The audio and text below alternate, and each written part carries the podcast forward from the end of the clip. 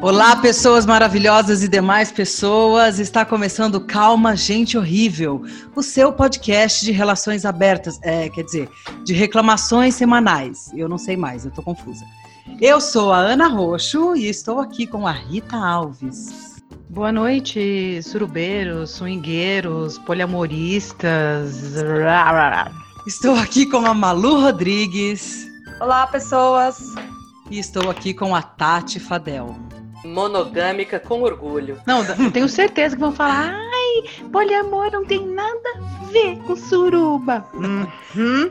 Tá, vamos discutir isso depois. a gente queria primeiro dizer que, claro, que a gente tem um monte de música que a gente queria usar, mas acabou a mamata e a gente está preocupado com os direitos autorais, então a gente não vai usar essas músicas e vamos tentar manter a diversão e a dignidade com trilha branca mesmo, tá? Suporte. Hoje nós vamos falar sobre amor livre, relações abertas e poliamor. Esse tema controverso, ou nem tanto, não sei. Eu tô confusa mesmo hoje, gente. O tema foi sugerido por um ouvinte, o Maicon, que mandou um e-mail pra gente. Se você quiser saber como entrar em contato com a gente, vai ter que ouvir o podcast até o fim. Mentira, tá na descrição todos os nossos contatos aqui. Você pode mandar um e-mail, a gente pode acatar ou não a sua sugestão, viu? Não é imposição, é sugestão. Bom, vamos então à briga, quer dizer, ao episódio. Nós vamos dividir essa conversa em três metades. Na primeira metade, a gente vai pelo menos tentar explicar o que é cada uma dessas coisas, pelo menos em teoria. Na segunda metade, a gente vai falar sobre a monogamia, que também é uma merda. E na terceira metade, vamos chorar em posição fetal e discutir o que fazer com as nossas relações. O que é escolha de fato? O que é imposição? Você vai gostar, porque quem gosta de maçã irá gostar de todas, porque todas são iguais. Bora lá.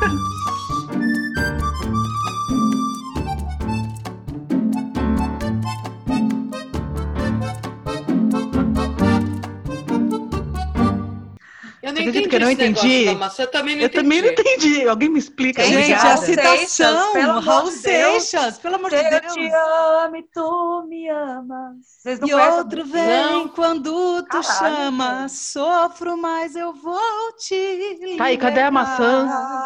Porque da quem maçã já. gosta de maçã irá gostar de todas, porque todas são iguais. o amor que só bosta, dura em liberdade. O O ciúme, ciúme é é só vaidade. Tá bom, Sofro, gente. Obrigada. Já elucidou, já elucidou. Valeu, valeu, valeu. Tá bom.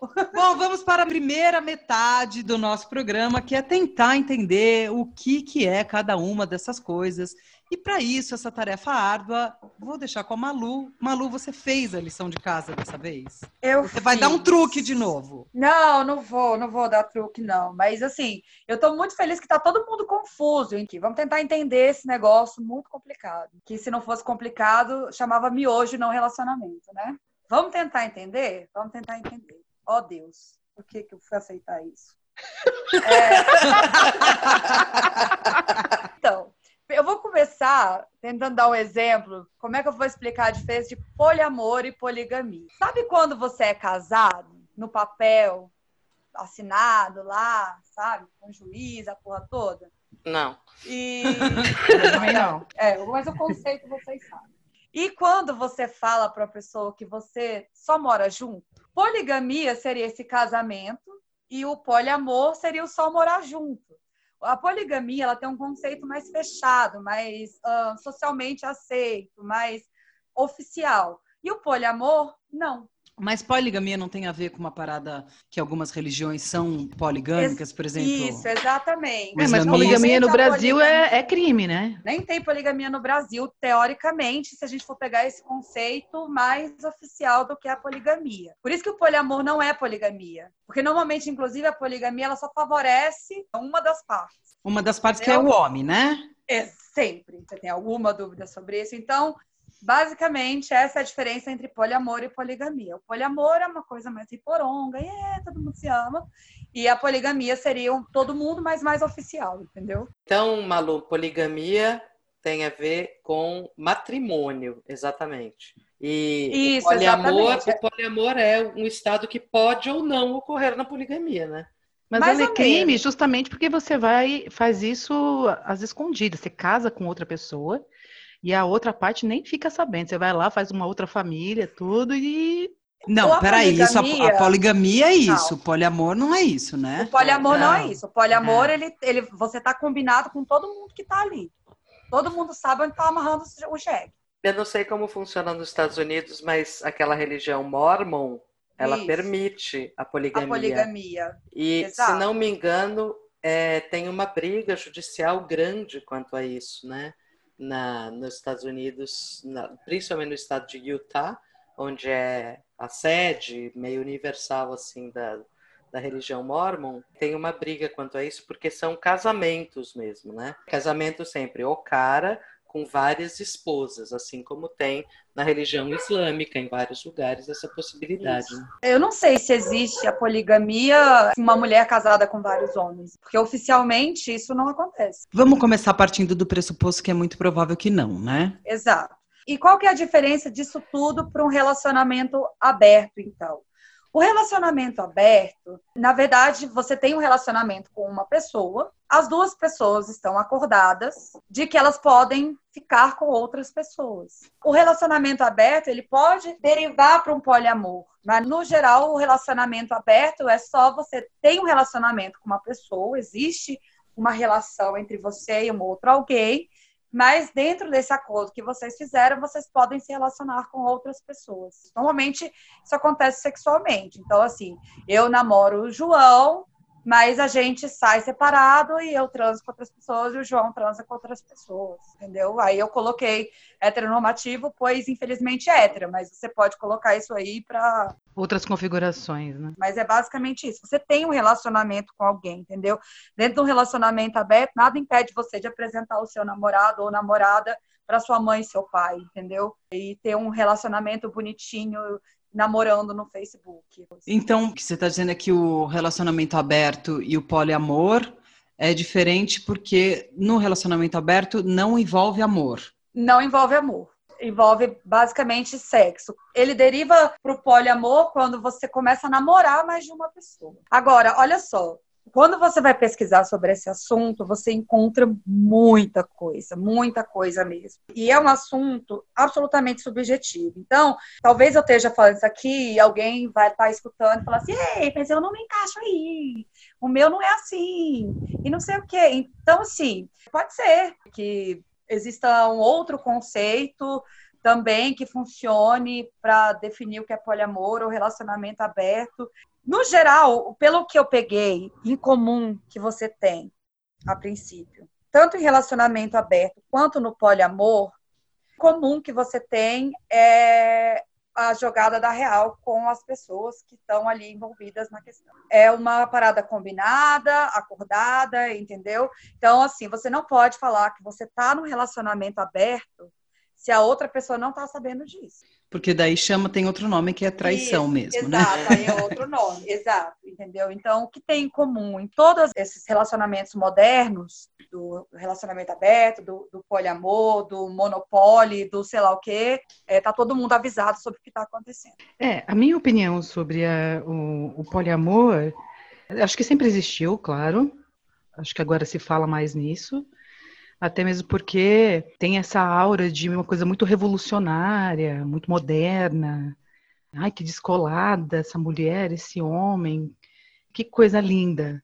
Mas acho que tem a ver com essa. Tem que citar essa, essa jossa do modernidade líquida, sabe? Claro, vai existir relações que duram nessa configuração, mas eu acho que a maioria é isso aí, é passar um tempo se divertindo com uma ou duas pessoas e ir trocando conforme o desejo, porque ninguém vai te completar é, 100%. Ninguém vai ser esse herói que vai salvar você da sua vida tediosa.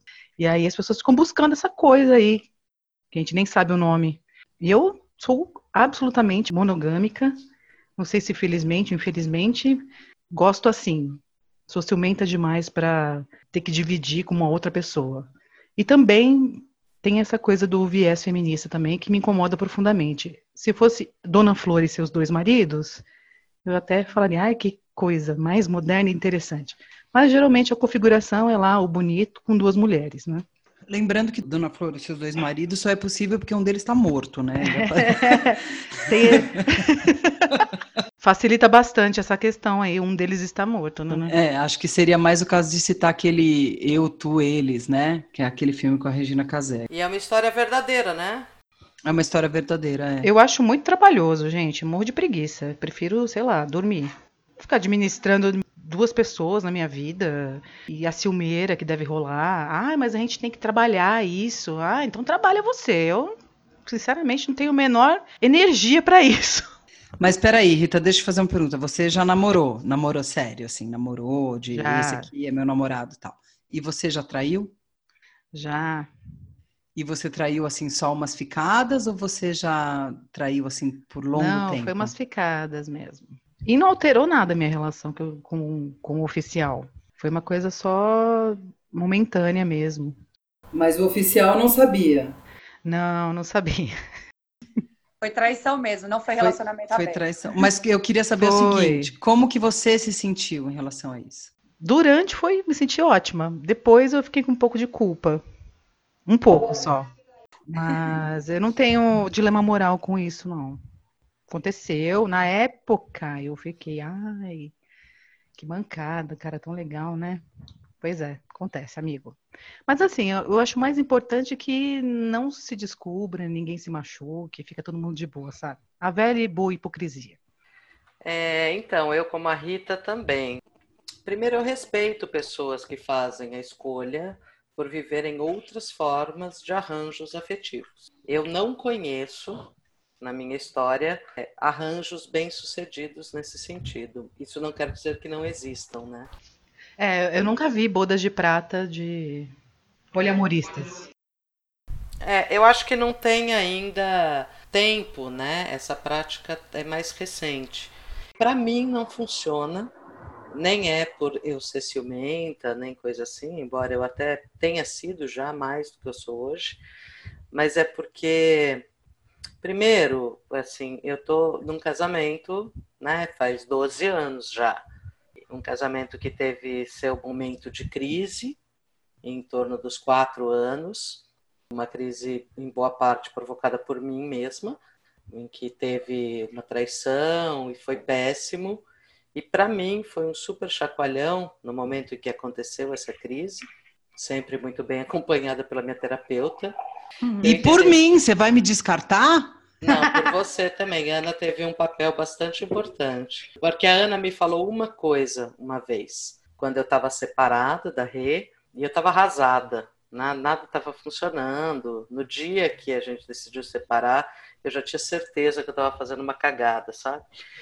E aí, conversando com a Ana, num, num momento bem específico, assim, ela falou para mim: olha, é, a gente tem que fazer escolhas.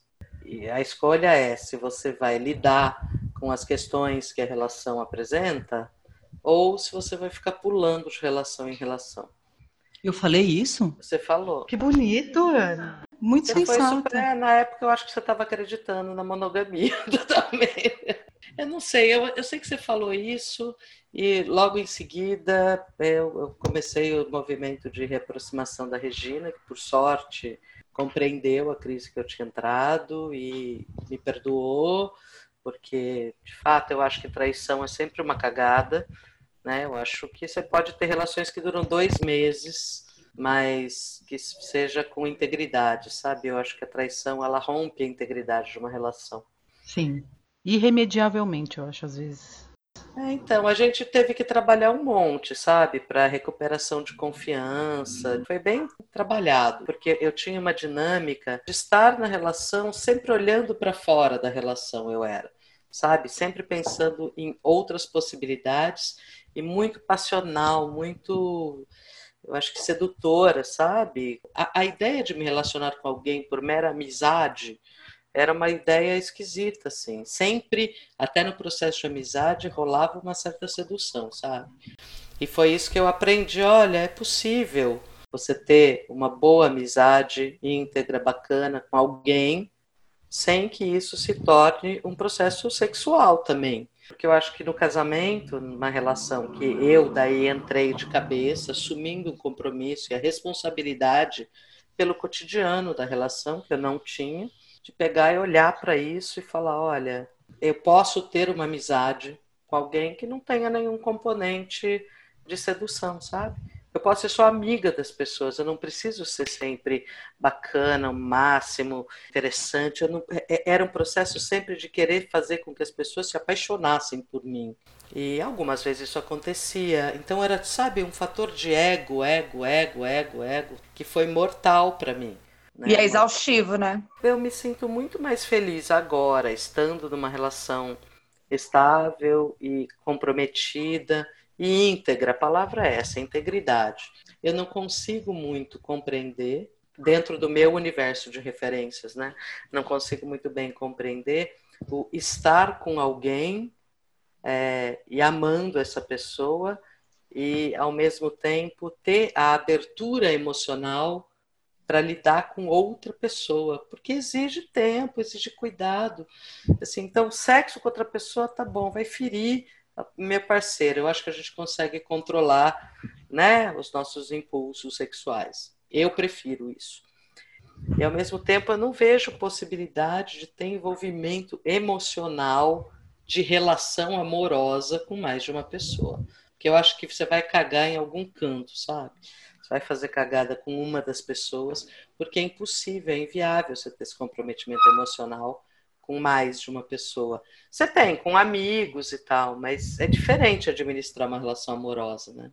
Eu posso discordar? Pode, claro. A primeira coisa que eu queria dizer é que assim, o amor livre é um conceito muito louco, porque assim, amor é livre, né? Eu acho que amor é livre. Não adianta a gente achar que, que por estar numa relação monogâmica você vai controlar esses impulsos de amor, e estou aqui no meu quinto casamento para dizer isso como eu, em geral, me relacionei monogamicamente, toda vez que quebrava, no sentido de eu me interessar por outra pessoa, eu tinha que trocar de pessoa.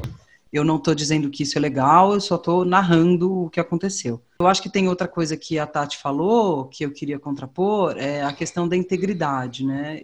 Eu não acho que a integridade necessariamente está embutida na monogamia. Acho que tem muita gente que é monogâmica e não é íntegro, e daí acontece a traição. E não acho que que a integridade está fora da relação aberta ou do poliamor, porque como a Malu disse, tudo é uma questão dos combinados e tudo é uma questão da discussão. Sim, concordo. Você consegue ser íntegro respeitando e acho que daí mais mais para frente a gente vai ter que falar também de responsabilidade afetiva, né, responsabilidade emocional pelo outro, que eu acho importante ter em qualquer relação, monogâmica, bigâmica, poligâmica, poliamorista, poli não sei quê. Eu, é, em geral, acho todos esses nomes uma besteira, porque a gente fica tentando ficar nomeando e, e categorizando coisas, e a gente sabe que, principalmente nesse caso, são todos os casos particulares, e para cada um vai ser de um jeito.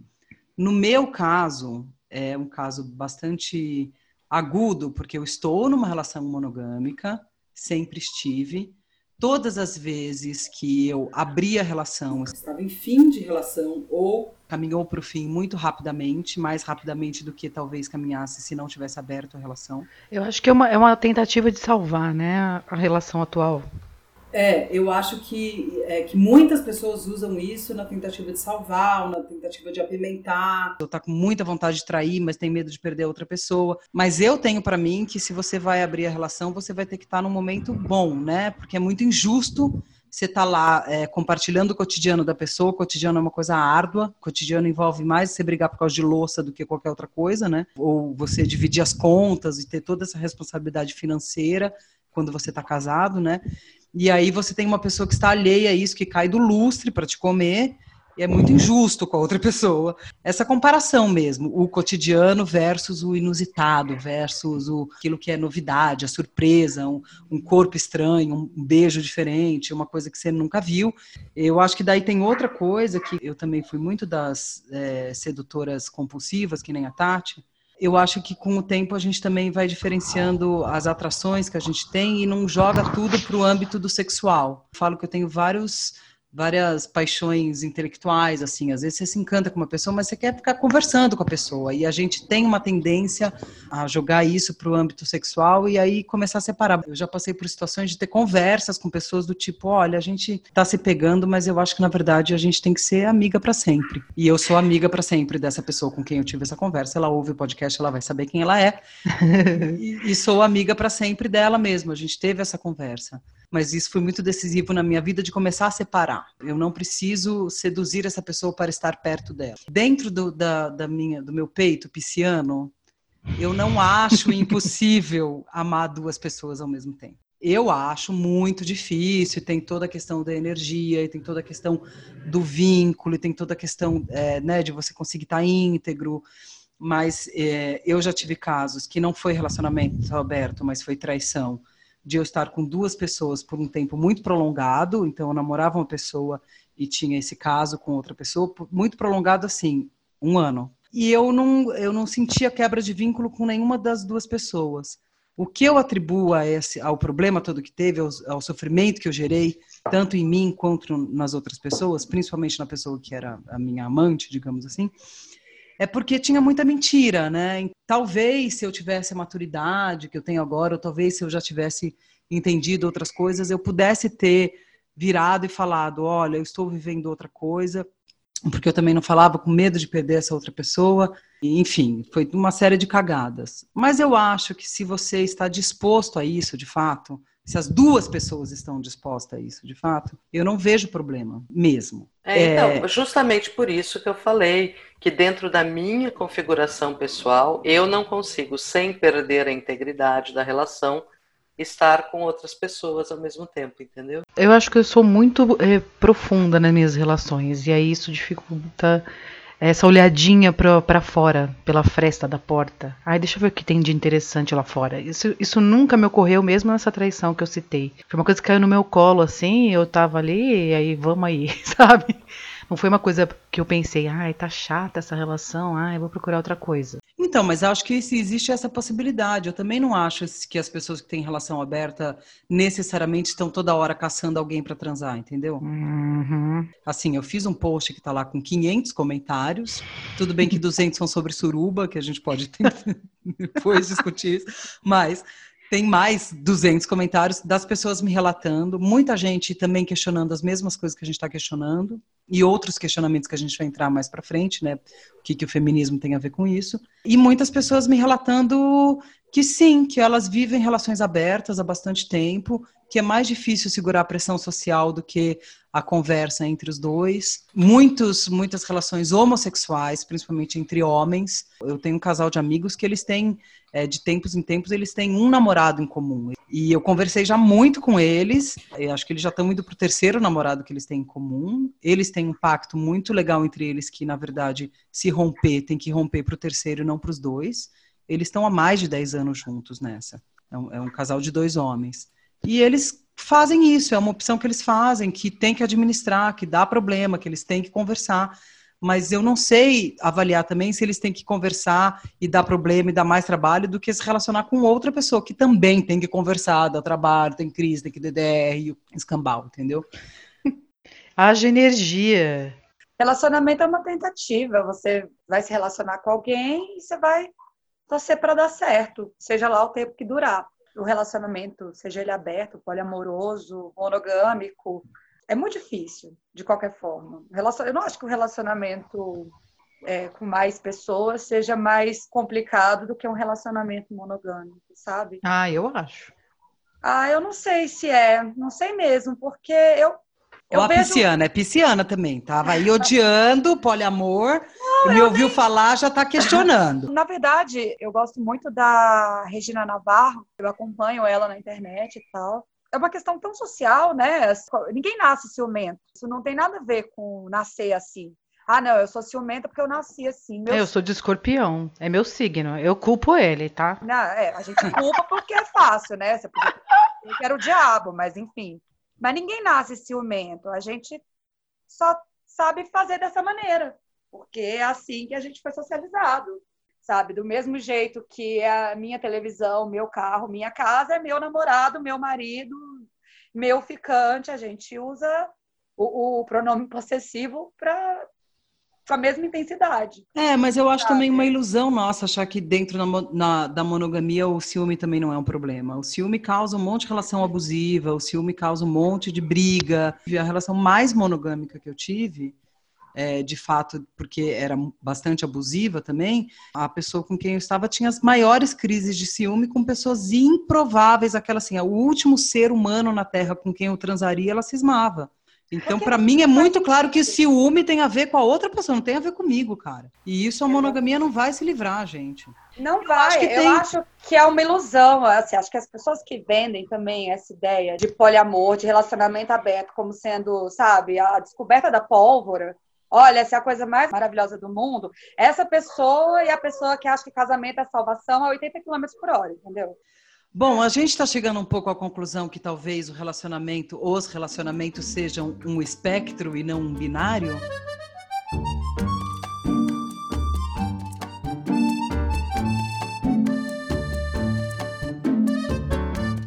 Bom, então eu vou mudar de bloco a partir disso e a gente vai falar da outra ponta desse espectro, que é a monogamia. Bom, eu vou começar falando de monogamia, já que eu fiz a grande defesa do, do, do relacionamento aberto. Eu acho que a monogamia também é uma merda, como a poligamia também é uma merda, como o poliamor é uma merda. Tudo é uma grande merda. Mas a monogamia é uma merda porque, como todo mundo sabe, isso é enfiado goela abaixo da gente, principalmente as mulheres. E é aí que começa toda a problematização feminista em relação a isso, né?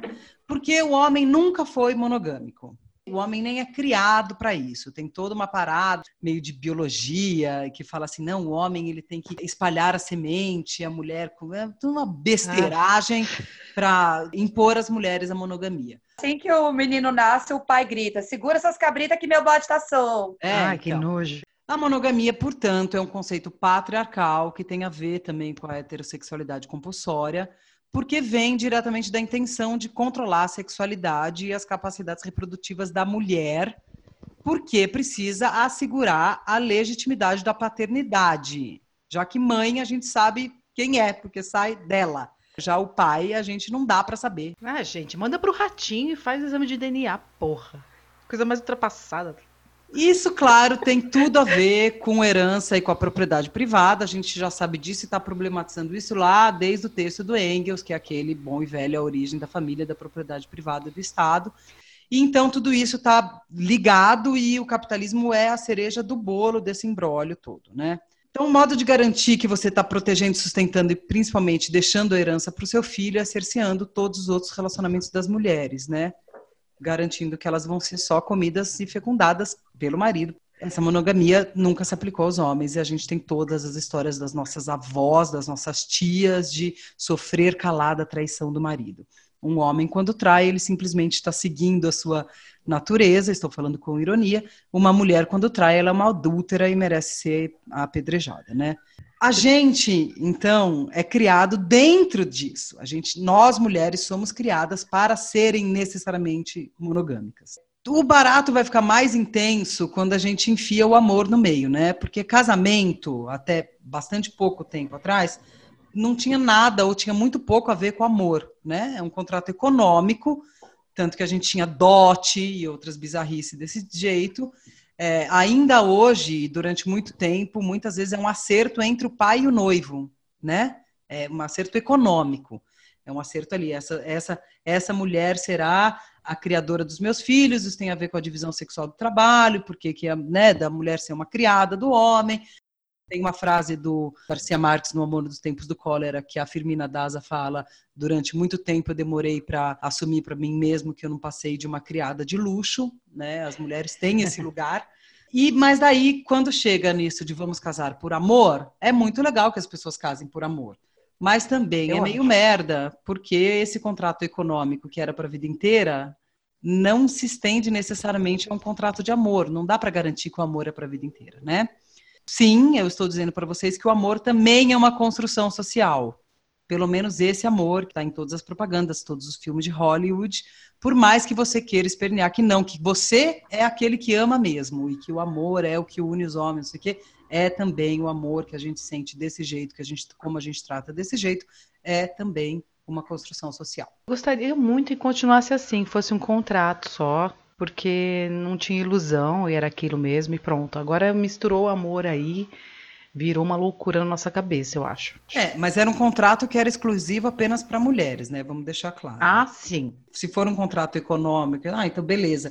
É, eu não sei o quanto diferiria isso de morar junto. Ah, vamos morar nós quatro juntas e dividir as contas, né? O casamento não é só sobre isso, ainda mais quando é um casamento de um homem e de uma mulher que sempre tem aquela pressão para ter filho, e quando tem filho a coisa fode de vez, né? Porque o que aconteceria num poliamor com a mulher Exatamente. no puerpério? Queria muito saber. Quais são os contratos? Está tudo bem se a mulher está lá, né, amamentando naquela coisa, assim, e o cara está ficando com outra pessoa? É justo? Dá certo? Eu acho que a gente tem que fazer um recorte claro de que o que eu vou falar se refere ao amor no Ocidente. Não conheço manifestações amorosas é, em outros lugares. Eu sei que, por exemplo, no, os povos árabes e tal tinham outra dinâmica neste período ao qual vou me referir agora. Existe um marco, né? então o amor era isso. Não, não existia esse conceito de amor. Esse conceito de amor na Europa ele é importado justamente, dizem, do Oriente. O que acontecia eram os casamentos por contrato. Estou falando, obviamente, da história que é registrada, não a história popular, né? Porque a gente não sabe o que acontecia nas dinâmicas populares. Né? A gente tem os registros do que acontece com a nobreza medieval, não o que acontece com o povo na Idade Média. Os casamentos eram então pactos econômicos e alianças políticas. Ninguém questionava a questão do amor. Aí tem no século XII uma história, que é a história de Tristão e Isolda, que é a história que, de alguma maneira, implanta no nosso imaginário do Ocidente a ideia de que o amor ele acontece de fato fora da instituição do casamento. Mas basicamente a Isolda foi prometida e, se casa com o rei Marcos, só que ela toma junto com o cavaleiro do rei Marcos, sobrinho dele, Tristão, ela toma uma poção do amor. Os dois tomam uma poção do amor e acabam que os dois começam e, e têm uma paixão enlouquecida fora do casamento. Encontram mil subterfúgios para se encontrarem e transarem e tal, até enfim acabar o, o efeito dessa poção amorosa. Claro que isso dá mil peripécias e tal. Acaba mal a história também.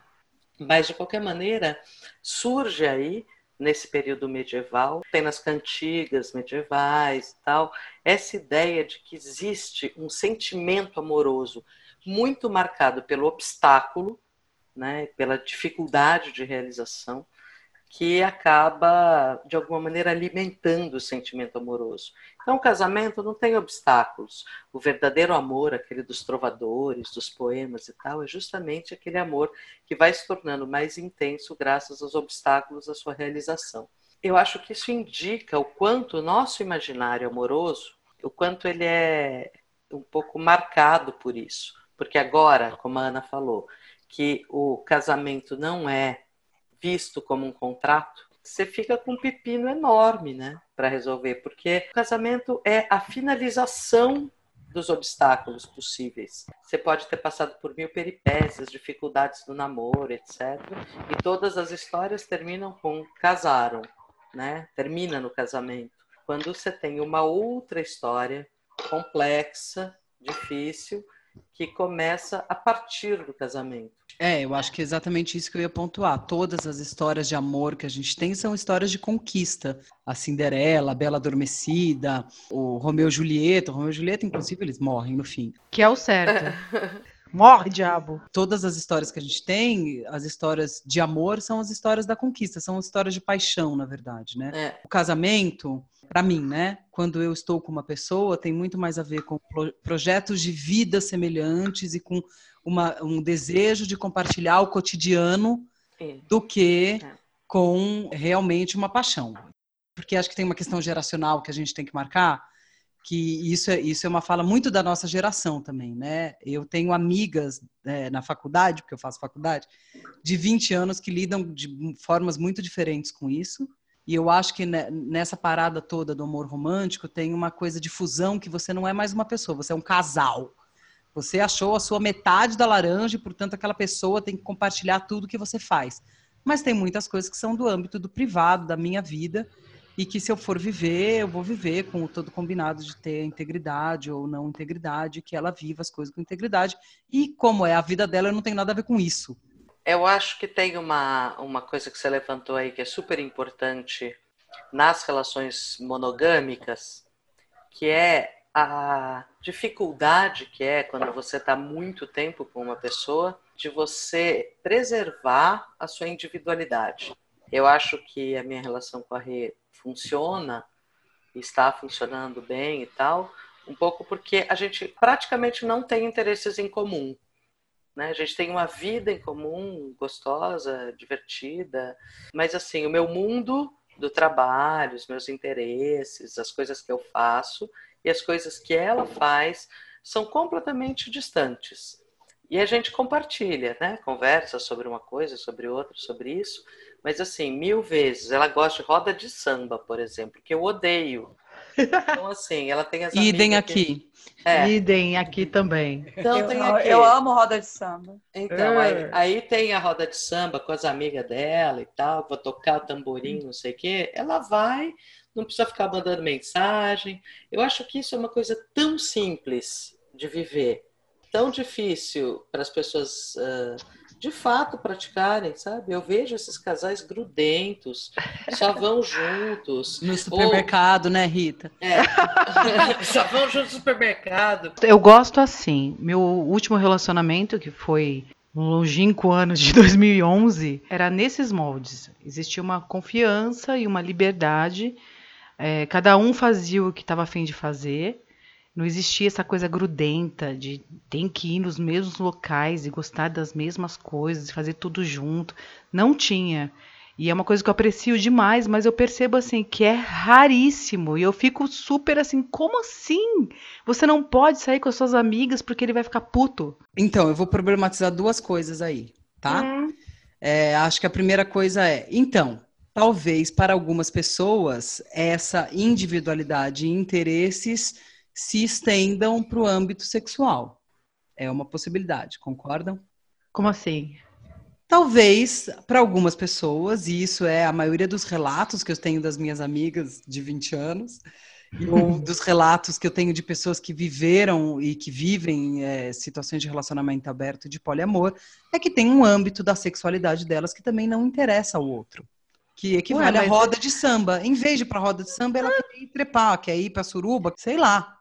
Não sei, Ana, sabe por quê? Assim, eu vou, agora eu vou problematizar a problematização, vai. A roda de samba, o barzinho com os amigos, ou a cerveja, não sei o quê, taranã, isso não envolve um outro. Exatamente. Envolvem muitos outros. Aí volta para aquilo que eu disse. O fato de sair numa sexta-feira com as minhas amigas não quer dizer que eu tô olhando pela fresta da porta se tem mais alguém ali interessante para eu ficar entendeu? Acho que é aí que tá a diferença. Existe um comprometimento com aquela pessoa e você vai sair, vai se divertir pra caramba, ela não, não está com você, você não vai se divertir com ela, né? Existem outras pessoas no planeta Terra. E não necessariamente inclui você ir paquerar outra pessoa, você tá de boas. Então, mas o que eu estou falando aqui, isso é para você. Existem é. pessoas para quem eu paquerar outras pessoas, funciona. Funciona okay. e que isso não fere a integridade, o vínculo e, principalmente, que é o assunto que eu entrar, a responsabilidade afetiva, a responsabilidade emocional sobre aquilo. Porque muitas relações também, principalmente as heteronormativas, as heterossexuais, homens têm uma vida completamente separada da mulher e estão pouco se fudendo se ela se importa ou não dele sair. E eu não sei se isso é mais ou menos nocivo, entendeu? Ah, porque para mim é sempre uma questão da responsabilidade emocional, que, como eu disse, não está embutido necessariamente na monogamia, como não está, obviamente, isso mais claramente visto, embutido numa relação aberta. Eu acho que o fundamental para manutenção de qualquer tipo de relação é uma espécie de autoconsciência, sabe? De você saber o que é bom para você, o que é que vai te deixar feliz e o que de alguma maneira te deixa amarga, infeliz e, enfim, triste.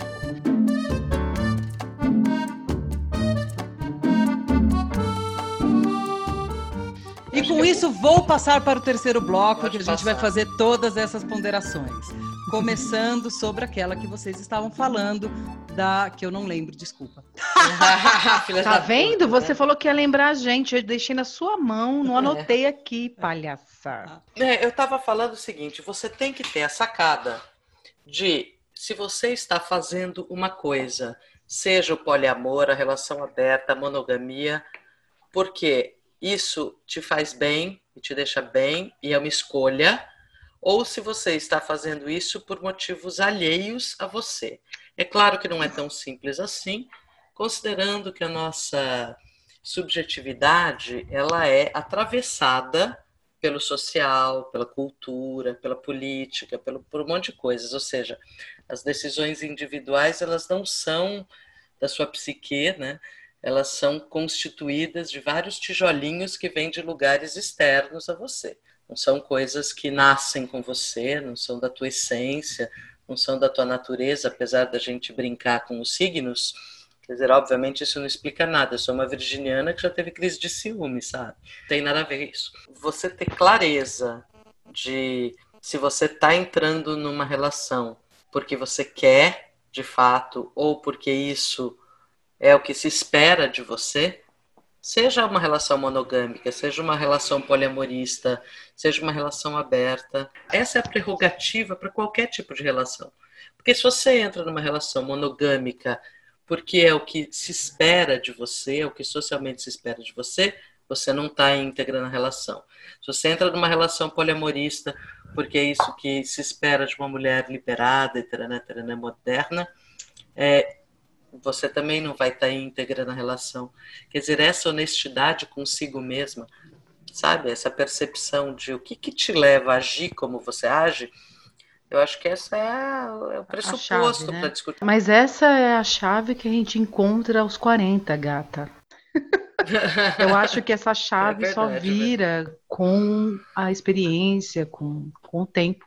Então, acho que tem muita menina de 20 aí achando tudo muito lindo, maravilhoso e tá só nessa palhaçada aí. Se massacrando para ser liberada, né? Eu acho que a Exatamente. gente pode fazer o coro das moralistas aqui, que sempre chamam a gente de moralista. Conservadoras, eu já nem acho ruim ser chamada de conservadora. Eu prefiro ser chamada, sabe do que? De conservadona. Boa. Eu acho que, principalmente na nossa bolha, né? Porque tudo isso tem um recorte de classe muito grande no que a gente está falando, porque é, também tem que pensar que o casamento é um compromisso é, de compartilhamento da vida. A gente nem falou do que acontece com os filhos. O relacionamento aberto, em geral, serve sim para passar pano para homem, hominho esquerdomacho que vem, ai, vamos ter um relacionamento aberto. Amiga, você não precisa entrar nessa. Se você não quiser, não entre nessa. É melhor perder o bofe do que você entrar nessa, Exatamente. porque- só porque senão você vai perder o bofe. Deixa o bofe para lá, tem muito bofe no mundo. E eu estou falando Exatamente. simplesmente amiga bofe, porque isso é um papo que é diferente. Eu não acho que lésbicas são mais desconstruídas, acho que tem um monte que reproduzem o sistema heteronormativo, é uma coisa que a gente tem que lutar contra, de fato. Mas acho que, pelo menos, como duas mulheres que foram socializadas do mesmo jeito, e, e quando falo de socialização de mulheres, é porque nós somos socializadas sim para ter a responsabilidade emocional, fica nas nossas costas sim o tempo todo. O que vai Uhum. acabar acontecendo é que eu vejo muitos casais, muitos casais, que a mina tá infeliz, com medo de perder o cara, eles têm um relacionamento aberto, ele fica com a geral e ela não consegue ficar com outros. Quando consegue, morre de culpa. Quando consegue, se apaixona, o outro também não quer saber, o outro também vai ligar para lá, não é? Tudo isso aí tem que ser conversado, mas como disse a Rita, você também vai entender como é que você consegue lidar e os seus limites depois de fazer muita merda também. Né? É, infelizmente é assim com todo mundo. Para saber qual que é o seu limite, você tem que passar deles várias vezes, né? Meu limite é aqui, por quê? Porque eu passei, eu sei. Justamente. Eu me lembro que quando dessa traição que eu citei, eu tinha, sei lá, 30 anos, e eu fiquei num nível de culpa tão grande que foi a primeira vez que eu me mediquei, cara. Tive que me medicar porque eu falei, cara, eu tô, tô mal comigo. Então hoje eu sei dos meus limites, do que eu posso fazer, do que não posso. E isso, é isso inclui, não sei se foi culpa da socialização, vídeo podcast anterior, queria ser freira. Então, eu senti uma culpa muito grande e eu nunca tinha sentido isso antes. E foi muito ruim. Não recomendo. Mas isso só, né? Fazendo muita cagada e testando limites. Eu queria só fazer uma pergunta, Malu, você tá aí? Você morreu? Tô, tô aqui. Não, eu tô aqui, na verdade. Malu, falando, Malu eu parei conta, pra avaliar a minha vida. Conta pra nós, você já meteu o chifrão? Não, não. Ai, que fofinha você tá, meu Deus, vou apertar não, sua bochecha. Eu, eu sou, eu sou, eu sou uma romântica incurável. Eu já fiquei com um cara que me expulsou do quarto para ligar pra noiva. Foi péssimo, eu fiquei me sentindo péssima. Pela mulher, claro, né? E ele, ele aí, o esquerdomacho da bolha, todo mundo adora ele, compartilha as coisas dele. A Rita só tem é, eu gosto dele, desculpa, perdão. Depois, depois eu quero esse nome no inbox. Sempre acho muito complicado para falar de relacionamento e não falar que é só a mulher que se fode, assim, cara. Porque é só a gente que se fode, independente de qual relacionamento for. Eu concordo. Sabe? Porque, assim, eu, eu tenho, obviamente, meus problemas, fiz terapia sempre para tentar resolver as minhas questões, não sou uma pessoa fácil, mas, por exemplo, eu, eu tive muito problema depois que eu tive filho, de controlar mais o meu ciúme, por exemplo, porque não era mais um ciúme de eu achar que ele ia sair e me trair. Era só me sentindo a injustiçada do mundo de ficar em casa, seis meses de licença maternidade. Eu queria sair, eu queria me divertir, eu queria, sabe, jantar fora que fosse, enquanto o, ele continua, sempre saiu, ele ia trabalhar, porque a licença paternidade deles é ridícula, né? E assim, eu morria de inveja, morria de inveja dele ir trabalhar. Me sentia presa mesmo em casa. E aí entra uma série de culpa, bosta de mãe, eu não amo meu filho, o que está acontecendo? Não quero ficar com meu filho. Enfim, e, mas isso tudo porque a gente é socializado assim, sabe? A gente idealiza, a gente já entra no, num relacionamento idealizando a vida de princesa. As coisas vão ser lindas e maravilhosas, tudo romântico, e a vida real é uma merda, não é assim que funciona. Eu tenho muita dificuldade de, de falar, não acho que é simples assim, é, vou colocar isso do meu lugar de fala como uma pessoa heterossexual. É, ah, não, mas tá tudo bem. Você vai fazer um rolê e o cara vai fazer outro rolê. Não, não tem problema. Só que na, no, na prática, as coisas não funcionam assim. Na prática, os caras traem mais, eles não têm problema com isso, sabe? O índice, por exemplo, de mulheres casadas que pegam DST dos maridos é enorme. Eu sempre tive pânico é, disso. Meu essa, único né? problema com traição sempre foi esse, sabe? É óbvio que vai dar uma dor de cotovelo do caralho. Mas que seja só a dor de cotovelo, entendeu? Não me deixa com verruga, não. é, exato. É pra vontade aí, mas, meu, encapa essa merda. Entendeu? E aí, assim, tem a questão, ah, tudo bem, o cara pode ter amigas, não tem problema o cara ter amigas. É óbvio que não existe problema nisso, mas isso é uma coisa que você vai tentando desconstruir com o tempo, não é todo mundo que consegue. Porque, no geral, a gente foi feita para ser inimiga uma da outra. Tu cuida aí do seu macho, porque aquela, sabe, gente, você vai olhar o macho, aquela desgraça, um cara de, de mocó, sabe? Mas você tá jurando que tá todo mundo olhando para ele. que deprimente, cara. Mas o, o que eu tô dizendo, assim, é que essa socialização do, de, do relacionamento, de como a gente é ensinado a se relacionar, é péssima, péssima, péssima, péssima. É, eu acho que o que fica disso tudo é que esse é o grande, grande episódio nem todo, né? As coisas realmente, em termos de relação, elas são muito complexas. Eu adoraria conseguir fazer um bem contra o poliamor, porque o poliamor e a mulher. Eu acho tudo isso, eu concordo que a mulher é a, é a que se fode. Eu acho que tem muita mina que cai nessa de poliamor e, e vira só um, um, um aval para o macho continuar fazendo tudo que ele sempre fez, mas sem culpa. Acho que elas são empurradas para isso. A gente nem entrou na questão de transar a três ou swing ou não sei o que. Isso a gente faz outro dia. Não o swing, né, amigas? Eu tô falando da gente que discutir ah. isso. ah! Droga! Ah, só solteiras se manifestaram, né, Tati? É. É... Vocês são muito Eu fiquei bem quieta. Não tenho interesse, lamento. É, você não tem interesse que já experimentou, né, safada? Tomando um fora ao vivo aqui, viu, Rita?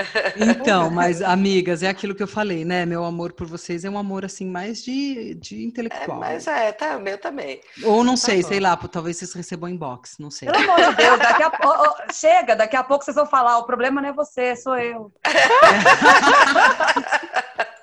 acho que para a gente finalizando, acho que é muito isso que, do que a Tati falou, de que a gente é, não pode fazer as coisas por imposição e tem que ter um, um toda hora um exame, um limite do, de, de onde você dá conta. E acho que isso que é o principal que eu queria dizer para todas as mulheres. Não tem problema não dar conta.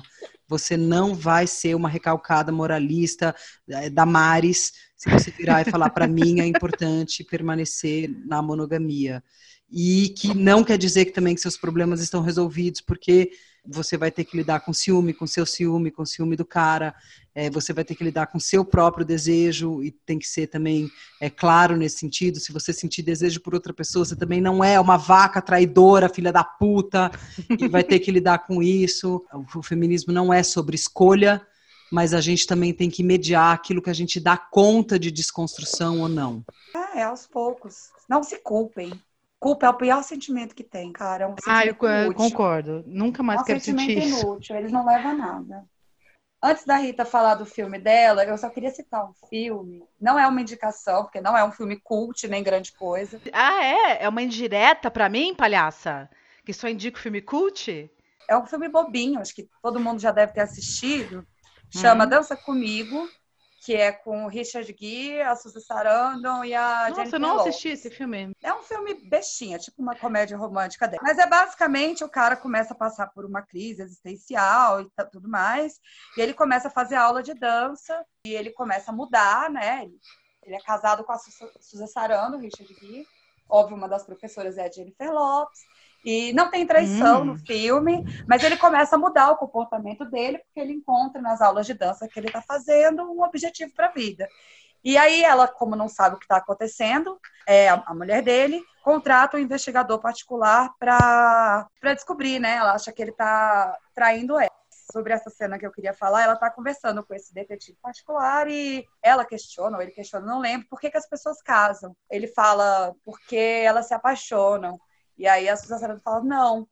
E aí eu acho muito legal isso, esse conceito que ela dá, que o filme dá de, de, de por que, que as pessoas casam. E é porque entre bilhões de pessoas, a nossa vida em separado, assim, sozinha, não tem significado nenhum. Ah, vá. Né? A gente não é ninguém entre bilhões de pessoas, mas que, que é, alguém está testemunhando a sua vida, que você existiu. Ah na verdade. Não, não é nem você ser importante para alguém. Você é muito romântica, Malu. Ai, que bonitinha. Eu adoro eu esse filme. Eu achei tudo isso uma grande besteira. eu também. Ana tem um coração de pedra. Eu não tenho nenhum coração de pedra, gente. Mas como assim? Você só ser importante se alguém te acha importante? Minha mãe me acha importante, já tá bom. É, exatamente. A questão não é a sua mãe ou o seu pai. É óbvio que tem outros tipos de relacionamento, tem seus amigos e amigas. É um outro para fora da família, né? Ah, Exatamente. beleza, tem vocês. Vocês não me acham importante? Eu edito essa porra desse eu podcast. Acho. É bom que vocês eu me achem importante. É, mas, mas... Eu acho super bonita essa explicação. E isso gosto. pode ser. Tem uma ex-aluna minha que comentou no seu post, no seu post, Ana Gabi Alvarenga, que falou uma coisa que eu achei super interessante é, e que tem a ver com isso é que é, toda essa história do amor livre e do, do poliamor, etc., era para ter deixado as coisas mais fáceis e no fim não deixou mais fáceis, deixou mais difíceis, porque a gente morre de medo de se envolver, de se comprometer, e o quanto você tem medo de ser chamado de romântico, entendeu? Essas narrativas, tudo bem que são hollywoodianas, a Richard Gere, mas tem a linda da Susan Sarandon, tem uma coisa que para mim é super importante na, na relação amorosa, que é o compartilhamento da existência. É isso que a Malu falou que vocês estavam já zoando ela e não ouviram, né?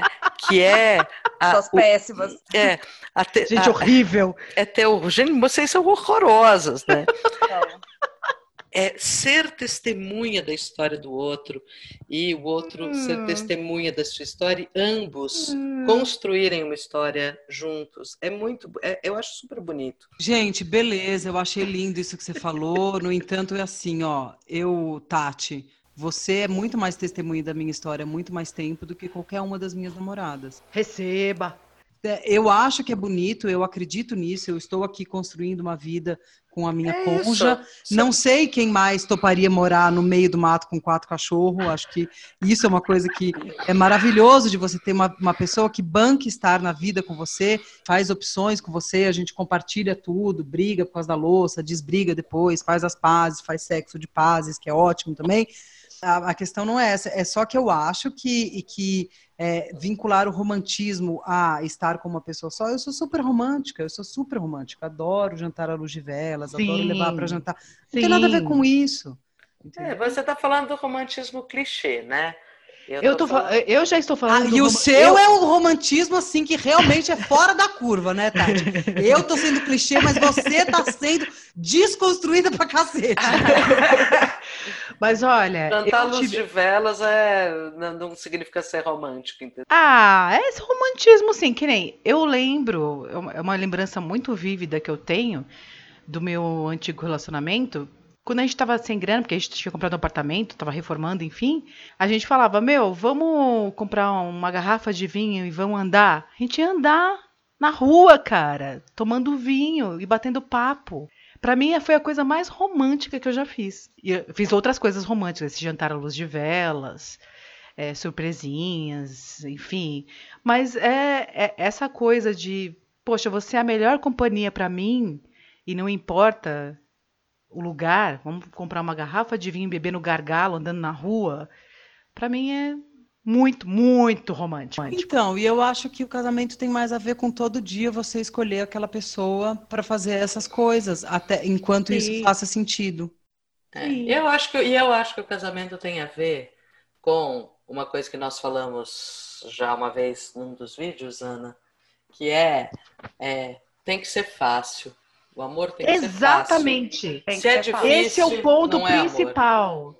É Exatamente. É difícil, não é. Tem momentos de dificuldade, mas Sim. se for o tempo inteiro um grande desafio. Não vale a pena, gente. Ouçam essa frase da Tati. Tem que ser fácil, tem que ser bom, tem que ser leve. Se começou a pesar, sai fora. Saia fora correndo, voando na sua vassoura. Com isso, eu estou encerrando essa punhetação que a gente entrou e estou entrando nos filmes da Rita. Vai, Rita! Bom, eu tenho uma série para indicar. Ela é antiga, ela é de 2006. Então você vai ter que baixar. Não tem na Netflix, não tem na HBO Go, não tem na Amazon, eu acho. Mas é uma série muito interessante. Chama-se Big Love. É, ela é produzida pelo, pelo Tom Hanks é bem interessante porque é um cara mormon que é casado com três mulheres. E aí mostra o cotidiano dessa família, que tem nove filhos e três mulheres ali. A disputa, lógico, a ciúmes. É muito interessante. Dou cinco petralinhas para essa série. E tem um outro filme também que eu achei fofinho, que chama-se E Sua Mãe Também. Ah, eu vi também. Ah, é com o Gael. É, com o Gael. Gael Garcia Bernal, novinho, ele tá numa festa, tal, conhece uma fulana e eles falam: "Ai, vamos viajar para a praia X, uma praia que não existe, eles inventaram, só para convencer a mulher aí com eles, e ela vai. E aí, a partir de então, começa uma viagem, não só a questão amorosa, eu acho, tem uma questão de classe também, viajando pela cidade do México, pelas praias. É muito legal esse filme, quatro petralinhas, assistam, não tem na HBO, não tem na Netflix, se vira. Escuta, você não vai falar sobre Três Formas de Amar, ou Threesome, que é aquele clássico dos anos 90? Cara, eu não vi. Você não viu? Bom, então fica aí a minha dica trash, que é com um dos Baldwin, bem novinho. É um clássico do, do relacionamento a três.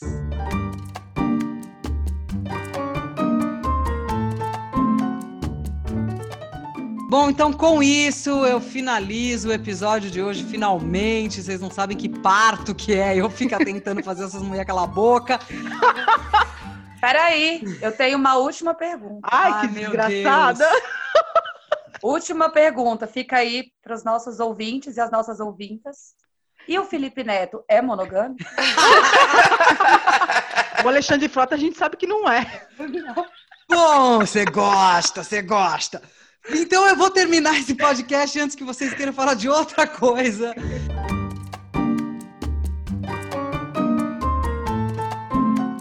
Eu espero que nós tenhamos conseguido falar um pouco sobre esse pepino que são as relações amorosas, monogâmicas ou não.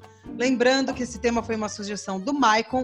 E se você quiser sugerir algum tema que não está, não necessariamente a gente vai fazer, vamos deixar claro, ou também nos xingar ou entrar em relação aberta com a gente, você entre em contato pelo nosso e-mail calma, gente horrível, arroba gmail, ou nos siga nas social medias todas, Instagram, arroba Calma Gente Horrível, Twitter, arroba Gente Horrível, Facebook, a página Calma Gente Horrível, e você pode ouvir a gente pelo YouTube e se inscrever no nosso canal também, que chama Calma Gente Horrível. A arte é da designer gráfica maravilhosa Cláudia Intátilo, que eu nem compartilhei com vocês, mas ela conversou bastante comigo hoje, foi ótimo, eu amo a Cláudia.